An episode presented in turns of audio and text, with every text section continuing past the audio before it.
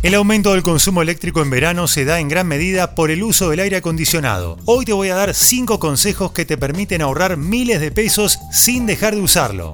Soy Fernando Bolán y esto es Economía al Día, el podcast de El Cronista, el medio líder en economía, finanzas y negocios de la Argentina. Seguinos en nuestro canal de Spotify y escuchanos todas las mañanas. El calor del verano está a pleno en Argentina y con eso también empieza uno de los principales dramas de esta época, el aumento del gasto eléctrico por el uso del aire acondicionado. Prende el aire, que tengo calor. Prende el aire.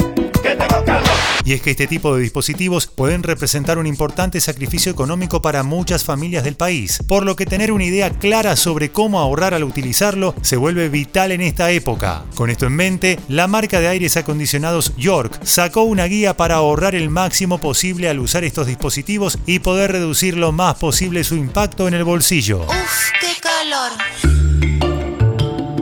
Según compartieron desde la empresa, para ahorrar energía al usar un aire acondicionado, lo primero que hay que hacer es analizar el tipo de motor que tiene el dispositivo en cuestión. Sucede que los productos más eficientes tienen un motor inverter, el cual tiene la doble función de frío-calor y evitan desperdiciar la electricidad. Estos equipos obtienen ahorros de hasta un 40% frente a los mini split convencionales de compresor fijo, explicó Daniel Sandoval, gerente de marketing de York.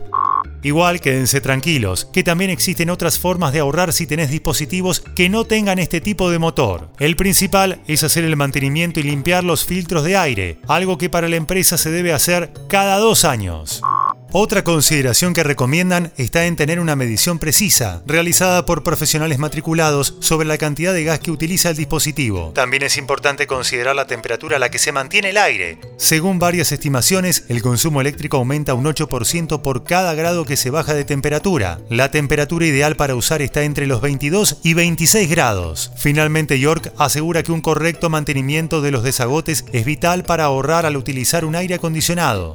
Se debe estar atentos al llenado de los contenedores y vaciarlos cuando se trate de aquellos con recepción limitada de líquido, explica Sandoval.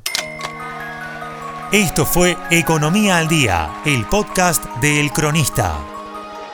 Seguinos en nuestro canal de Spotify y escuchanos todas las mañanas. Y si te gustó el podcast, podés recomendarlo. Guión Tobías Holkman. Coordinación periodística Sebastián de Toma. Producción SBP Consultora. Hasta la próxima.